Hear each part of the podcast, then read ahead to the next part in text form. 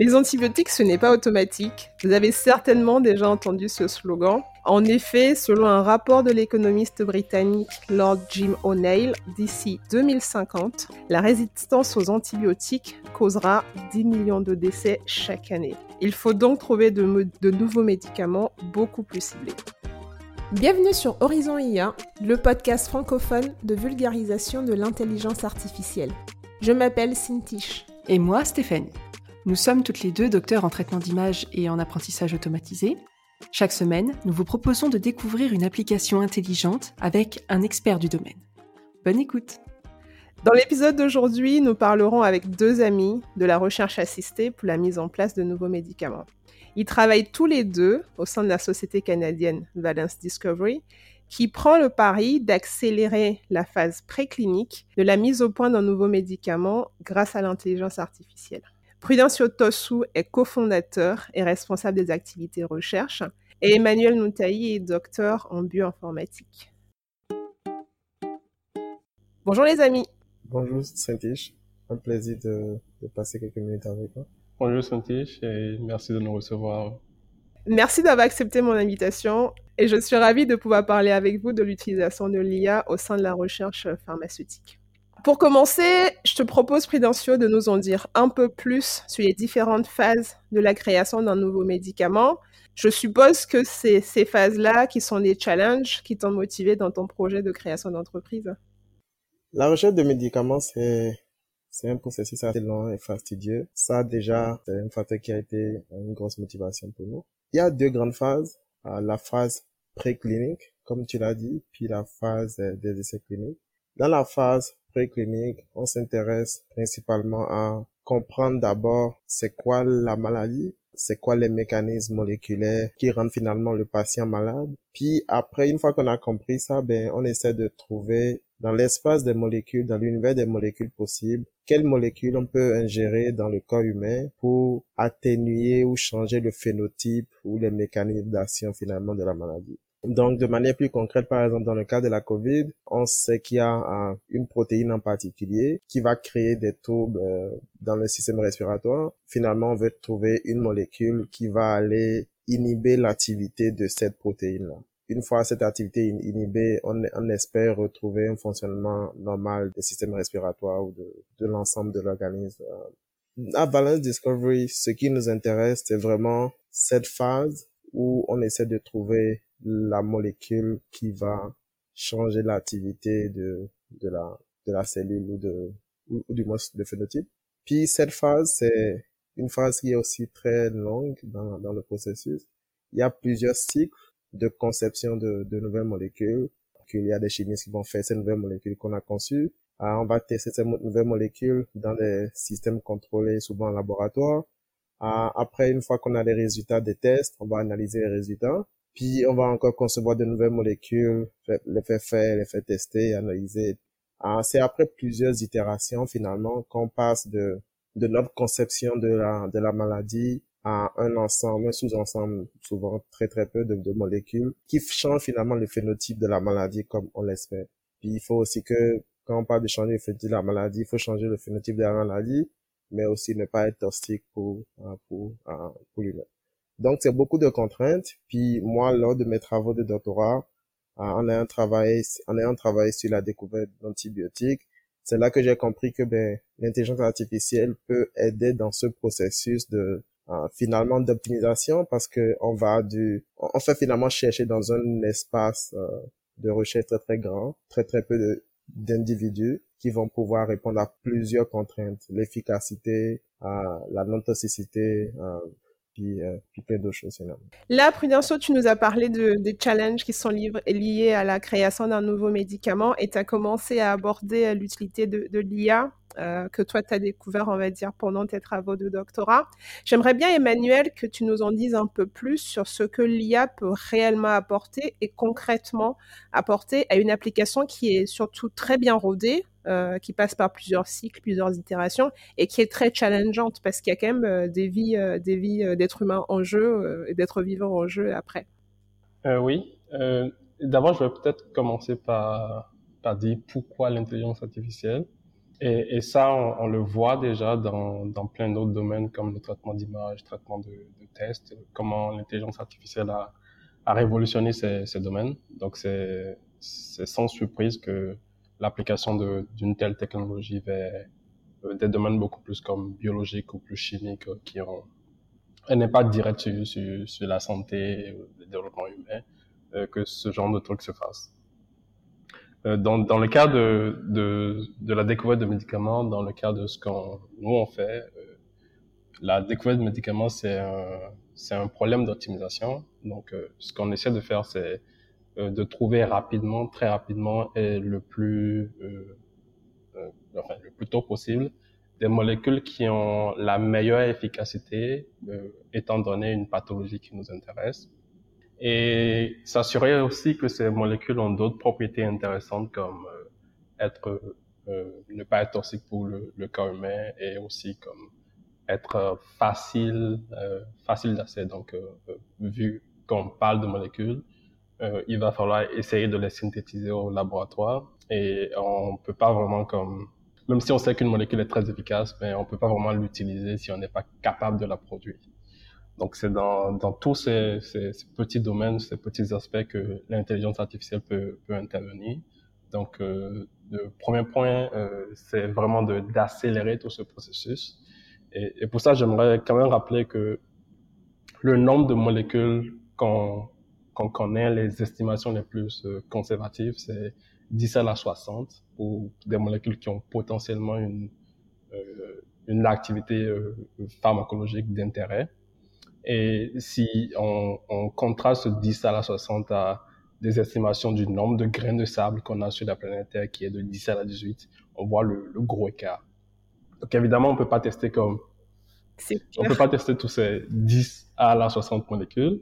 Et donc il faut comme trouver une façon de prioriser très rapidement les molécules d'intérêt pour la pathologie euh, euh, sur laquelle on, on, travaille. Et donc de, sur ça, euh, l'intelligence artificielle permet quand même de d'accélérer ce processus en, en, essayant de comme de trouver très rapidement les molécules qui pourraient être d'intérêt pour pour la pathologie. Mais il y a aussi d'autres types d'applications pour l'intelligence artificielle comme euh, comme je le disais tantôt, mais il faut savoir fabriquer euh, la molécule, fabriquer le médicament d'intérêt aussi. Et euh, mais pour ça, mais il faut être capable de trouver comme c'est quoi la réaction chimique possible à, faire sur des d'autres types de molécules qu'on appelle des réactants euh, pour arriver au produit final? Dans ce processus, il y a beaucoup de planification, beaucoup d'essais et erreurs et tout. Et donc, dans ce cas, l'intelligence artificielle peut aussi aider à, planifier les voies de synthèse de médicaments. Il y a, plein d'autres, types d'interventions de, l'intelligence artificielle. Euh, je peux citer par exemple le fait que, en tant qu'humain, on est vraiment biaisé par, notre expérience. Donc, euh, un, chimiste qui travaille sur un, projet qui veut créer un nouveau, médicament, mais il est un peu plus biaisé vers l'expérience qu'il a connue précédemment et donc il a un peu moins tendance à aller chercher quelque chose de nouveau. Ce qui n'est pas forcément le cas avec euh, des modèles qu'on peut construire avec l'intelligence artificielle et ça nous permet en fait d'aller vers de nouvelles classes thérapeutiques, de nouvelles molécules qui s'éloignent beaucoup plus de ce qui existait auparavant. Donc, on, voit en fait dans, le processus de découverte de, médicaments, il y a, beaucoup d'applications potentielles de l'intelligence artificielle, mais ça ne s'arrête pas là parce que la découverte de médicaments c'est un processus complexe euh, où, euh, comme Prudential le disait, à part la phase préclinique, il faut essayer aussi faire des essais cliniques et donc euh, on peut utiliser l'intelligence artificielle pour optimiser les, les, les chemins d'approvisionnement de du matériel nécessaire en fait pour pour créer le, le, médicament, aussi l'utiliser pour essayer de planifier euh, les essais cliniques, on peut aussi l'utiliser pour euh, faire du marketing. Donc on, voit qu'il y a comme il y a, il y a beaucoup de sous-domaines de euh, de découverte de médicaments où l'intelligence artificielle peut intervenir et avoir comme un, un effet vraiment positif sur sur la autonomie du projet. Si on revient au projet de, euh, Valence Discovery, euh, de ce que je comprends, l'idée c'est de réduire la phase préclinique euh, en n'augmentant pas les, pas les risques. Ce que j'aimerais savoir, on en a parlé un petit peu tout à l'heure, en tout cas Prudention en a parlé un petit peu. Euh, souvent, on part d'une pathologie et on essaie de trouver une nouvelle molécule, une nouvelle protéine pour atténuer les effets de cette pathologie. J'aimerais savoir, est-ce que ça arrive qu'on le fasse dans l'autre sens? Est-ce que ça arrive euh, qu'on travaille sur une nouvelle molécule et qu'on se rende, qu'on se rende compte qu'elle aurait, qu'elle serait efficace sur une maladie euh, qui n'était pas la cible? La réponse courte à la, question, c'est oui.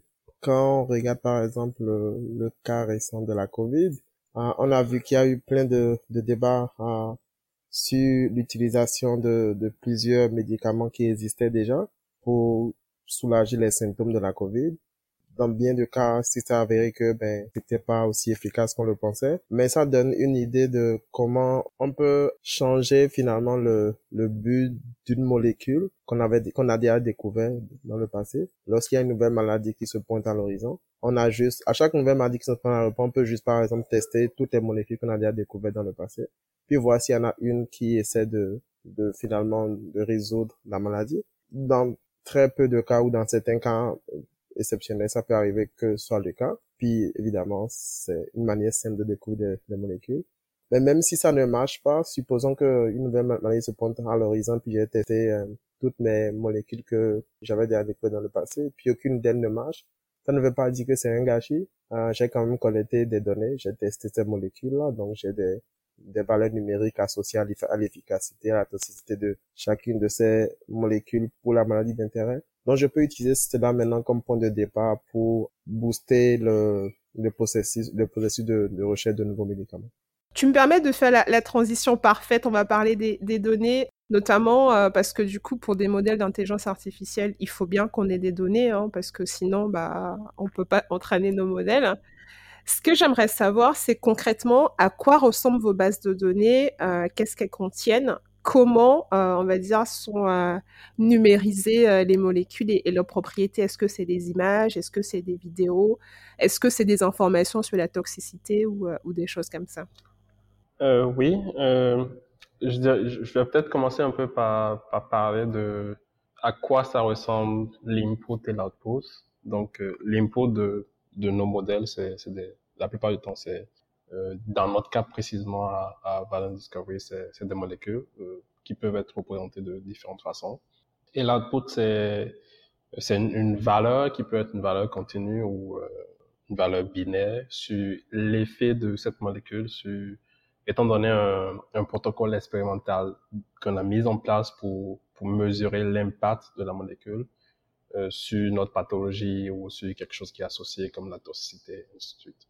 Donc, euh, on a comme une correspondance entre une molécule et une ou des propriétés de cette molécule euh, qui sont d'intérêt pour nous euh, dans le programme qu'on est en train de, sur lequel on travaille.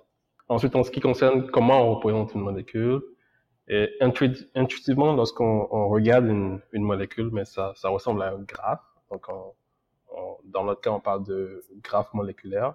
Et les graphes moléculaires, vu que très récemment on a eu pas mal de progrès dans tout ce qui euh, correspond à, ce qu'on appelle des, GNN, donc euh, des Graph Neural Network, euh, on est capable d'utiliser cette représentation des molécules en tant que graphe pour travailler avec. Mais de façon similaire, on peut aussi représenter une molécule comme une, chaîne de caractères. Et ça, ça signifie que les progrès qu'on a dans le domaine du, traitement de tests, mais on peut les utiliser de façon similaire pour, pour, pour construire nos, modèles. Euh, et puis quelque chose de un peu plus classique, c'est qu'une molécule, on peut, euh, à la place de la représenter directement, on peut peut-être comme euh, énumérer des propriétés de la molécule, comme combien d'atomes cette molécule a. Donc on a des descripteurs de la molécule qu'on peut utiliser comme un, tableau en fait pour avoir cette représentation de la molécule à laquelle on va associer notre output d'intérêt. Il y a aussi des gens qui peuvent travailler avec comme des images de molécules, euh, bien que ce soit comme euh, moins courant. Donc, dans notre cas, c'est vraiment comme différentes façons de représenter les molécules auxquelles sont associées les valeurs d'intérêt qu'on doit peut-être prédire ou qu'on doit optimiser. Mais dans le domaine, il y a beaucoup de personnes qui travaillent avec comme d'autres types d'inputs qui ne sont pas des molécules. Donc, on, euh, dans tout ce tout ce qu'on fait, il y a des domaines qui sont affiliés comme analyse biomédicale et tout. Donc, il y a des gens qui travaillent comme des, des images qui sont pas des images de molécules, mais des images de microscopie, ainsi de suite. Il y a des gens qui travaillent avec comme des, des grades d'interaction protéique où on a de, des réseaux d'interaction de, de protéines, d'ARN et tout. Et ce qu'on veut peut-être essayer de comprendre, c'est, c'est l'effet de l'absence d'expression d'une ou d'une autre protéine euh, dans le dans le système biologique qui est, qui est mis en place. Donc il y a une diversité de représentations ou de tâches qui existent dans le domaine et dépendamment de ce qu'on veut accomplir, ben, on a on a des, des, données euh, précises en fait qui, qui correspondent à, à cette tâche. Pour compléter ce que Emmanuel a dit, hein, je pense qu'il y a aussi beaucoup de euh, d'informations par rapport à la cible d'intérêt que souvent on est obligé de d'encoder finalement dans nos algorithmes, comme par exemple la structure de la protéine d'intérêt. Euh, puis, euh, hormis la structure, il y a aussi le fait que si on, tout ce que Emmanuel a, décrit, c'est par rapport à une tâche de prédiction. Mais si on voit la tâche d'optimisation, les entrées sont un peu plus, euh, c'est des ensembles, donc on a un ensemble de, de molécules et puis de, euh, de valeurs d'activité. Euh, et on cherche en sortie d'autres molécules qui ont des activités potentiellement plus élevées que celles qu'on a vues en entrée. Du coup, si je comprends bien, on a plusieurs façons de représenter les molécules euh, en fonction de, de la tâche, euh, de ce qu'on a envie de faire.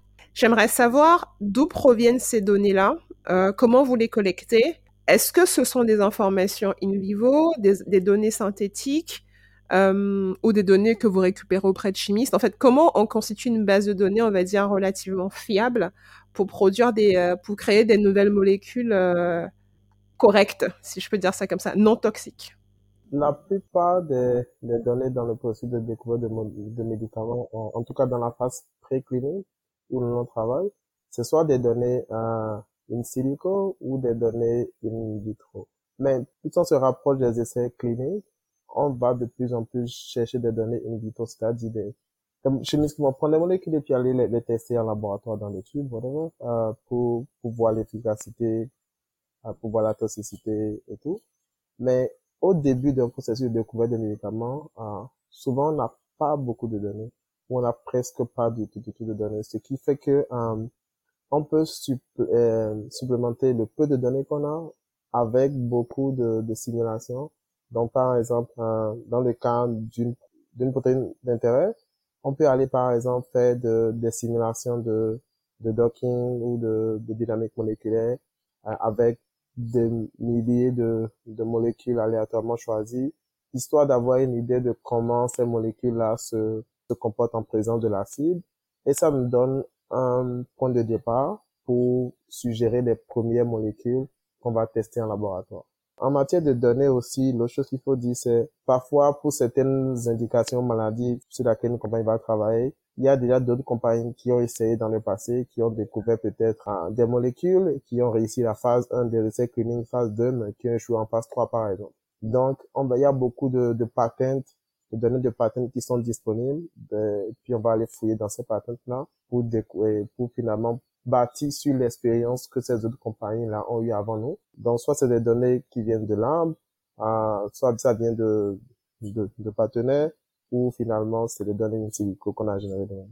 C'est super parce que finalement, euh, je me rends compte que c'est pas, comment dire, le processus change en fonction de de l'étape à laquelle on se trouve. Ça dépend si on est en début de, de la création de la molécule, si on se rapproche en fait des phases euh, cliniques, et même au sein des phases, si on se rapproche des phases cliniques, et même au sein des phases cliniques, en fait, avec toutes les phases qu'il y a, euh, on peut changer d'approche et finalement aussi changer de, de façon de collecter les informations.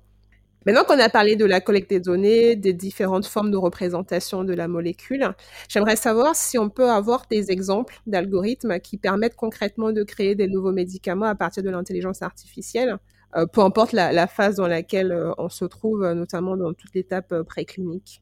Oui, bien sûr. déjà, peut-être comme apporter une petite nuance aux données, en fait, quand on dit qu'on a, on a très peu de données, c'est vraiment spécifique au programme programme d'intérêt. Donc, les, molécules, mais ben, on, a dit tantôt qu'il y en avait comme plus de 10 à 60, et puis on est, mais ben, on peut essayer de les énumérer, mais ça ne veut pas dire que c'est vraiment utile pour le programme sur lequel on travaille, parce qu'on mesure comme un, une valeur spécifique au programme. Est-ce que la, molécule est efficace pour telle ou telle pathologie?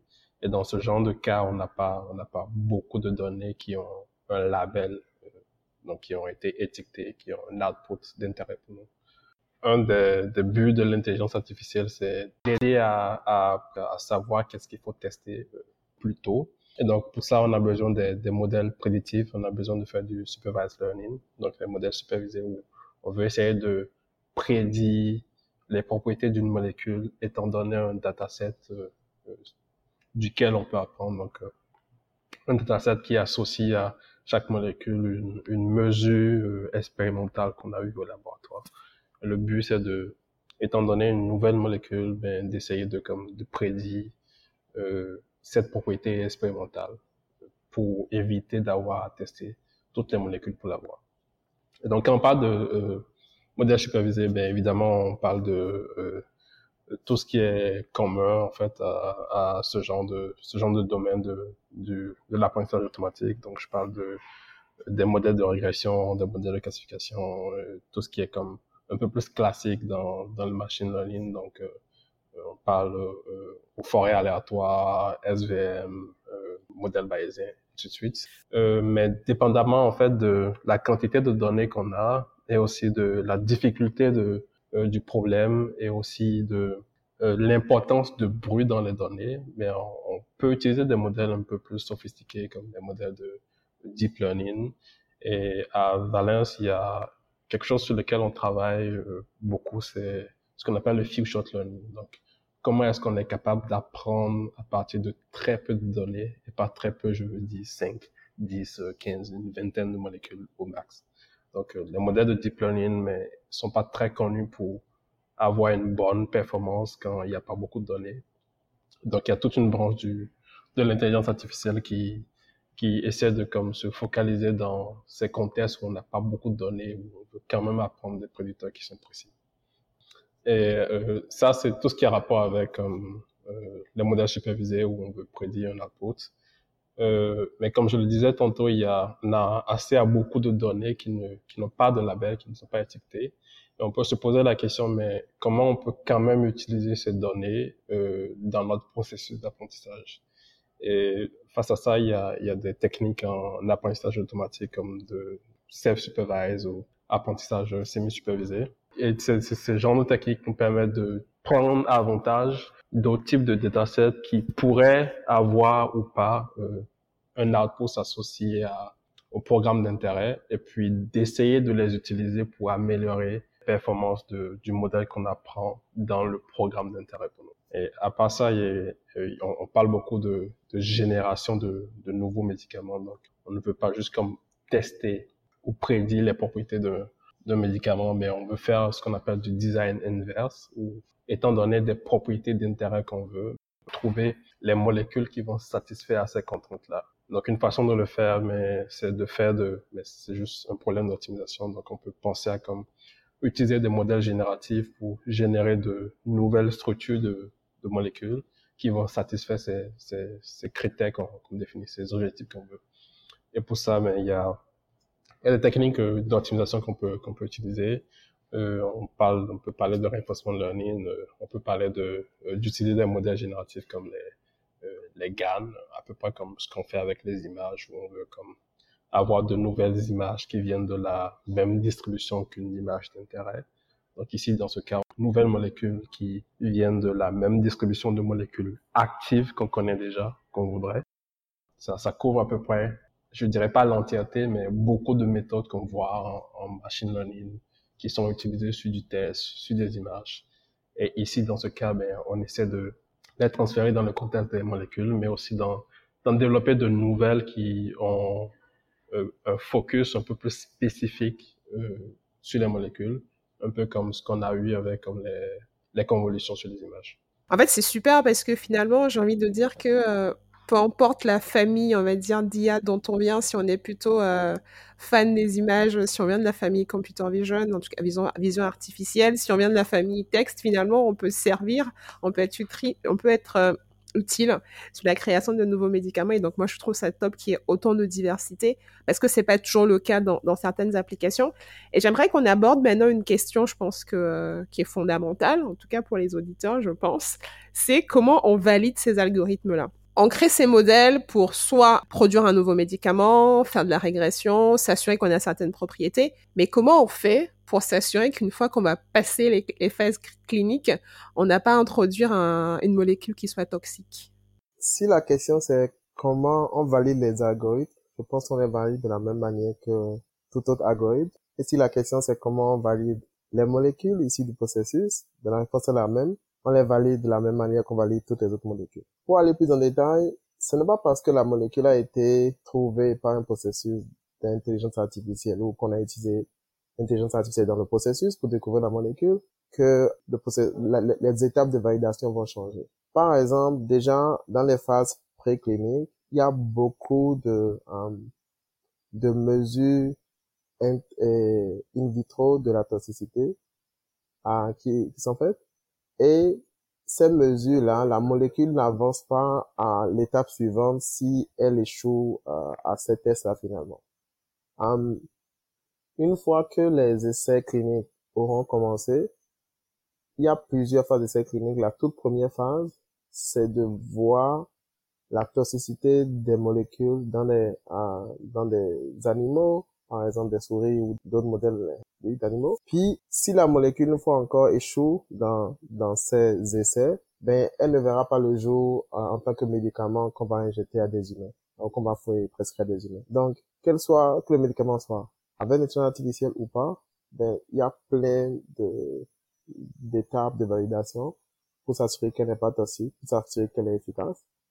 Il y a plein d'organismes, entre autres le, le FDA ici euh, en Amérique du Nord, ou même Santé Canada, qui vont s'assurer que toutes ces étapes-là soient menées comme il faut, peu importe la provenance de la molécule. Euh, maintenant, si on vient par rapport euh, aux algos, ce qui est intéressant par rapport aux algos de qu'on a mis dans le processus de découvrir des médicaments, c'est que c'est souvent pas très différent des autres algos, mais si on prend par exemple euh, un algorithme qui est souvent utilisé, supposons les, Manu a parlé tantôt des, des GAN pour la génération d'images, mais on peut pas utiliser des gammes telles quelles pour, dans le processus de, découverte de, médicaments. Il faut contrôler plein de facteurs. Puis c'est là où le savoir-faire et puis des connaissances a priori de, euh, de la personne qui utilise les algos est comme assez important. Euh, mais outre les, les quelques précautions qu'il faut prendre pour ne pas générer des molécules infaisables ou des, des choses qui n'ont pas chimiquement de sens, euh, reste quand même que ben ces algos sont validés de la même manière qu'on validerait un GAN. On, on, verrait des molécules générées par exemple par, par cet algo, puis les chimistes nous diront si c'est des molécules qui font du sens, euh, si ce n'est pas déjà euh, out of the box des molécules avec beaucoup de, de sites réactifs et puis des choses de même. Je peux répondu à la question.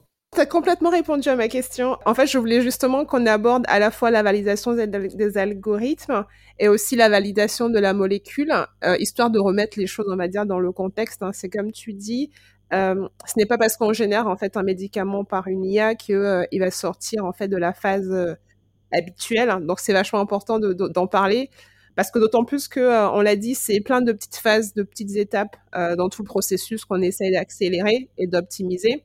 Non, finalement, on change pas la, routine euh, habituelle. J'avoue que je pourrais continuer encore des heures euh, à discuter avec vous sur votre application parce qu'elle m'intéresse et parce qu'elle nous touche tous. Euh, mais il faut bien qu'on tienne le timing de, de, ce podcast. Du coup, je vous propose qu'on termine cet épisode sur la dernière question de cette saison qui est votre astuce santé que vous aurez bien envie de partager avec les auditeurs et moi. Qui commence? Je pense que c'est une grosse question ça.